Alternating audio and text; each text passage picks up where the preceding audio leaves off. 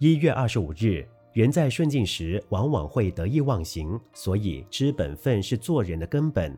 人在逆境中常常会灰心丧志，因此常精进是处事的基础。你跌倒过吗？从哪里跌倒，就要从哪里站起来。东晋名相谢安最初因为谢绝当官，在会稽的东山隐居。后来，东晋的简文帝爱其才华，请他复出，并于孝武帝时官封宰相。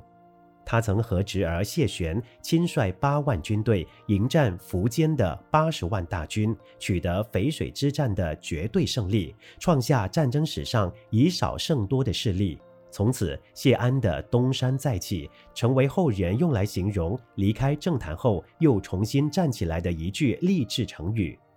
第二次世界大战，日本、德国都是战败国，但由于他们的民族优秀，不到数十年又再崛起，重新站在世界的舞台上。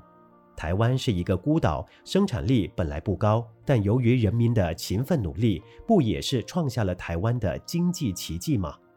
中国人过去被讥为东亚病夫，由于举国自强，今日不是为全世界人所尊敬吗？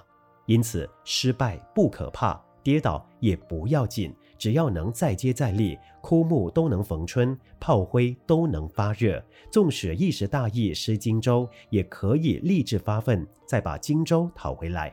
所以一时的不得志，不要把它看成是世界末日来临一样。只要自己有实力，总有东山再起的一天。文思修，失败不可怕，跌倒也不要紧，只要能再接再厉。枯木都能逢春。每日同一时段与您相约有声书香。